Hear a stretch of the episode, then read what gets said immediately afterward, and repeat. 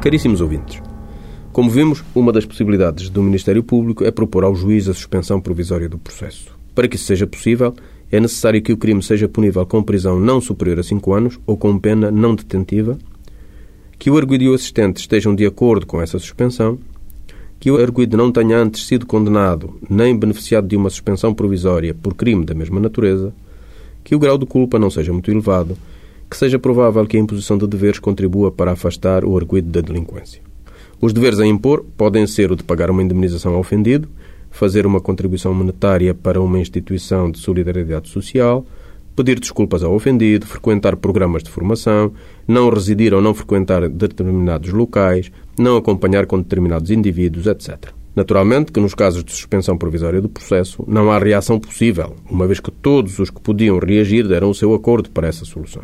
Nos restantes casos, quando o Ministério Público não deduzir acusação, isto é, arquivar o processo, o ofendido pode reagir de duas formas. Se for assistente, pode requerer a abertura da instrução, pedindo ao juiz de instrução que pronuncie o arguído e assim o envie para julgamento.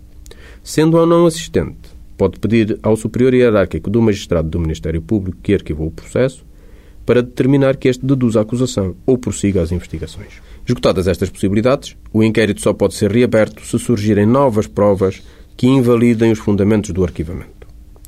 No caso de o Ministério Público ou o assistente deduzirem acusação, o arguído pode reagir requerendo a abertura da instrução e pedindo ao juiz de instrução que faça um despacho de não pronúncia. Se o juiz, fim da instrução, fizer um despacho de não pronúncia, o Ministério Público e o assistente podem recorrer desse despacho. Se, pelo contrário, fizer um despacho que pronuncie o arguído pelos factos constantes da acusação do Ministério Público, este despacho não tem recurso e o arguído já só poderá defender-se em julgamento. No próximo programa, vamos debruçar-nos sobre a fase da instrução. Despeço-me com as mais cordiais saudações.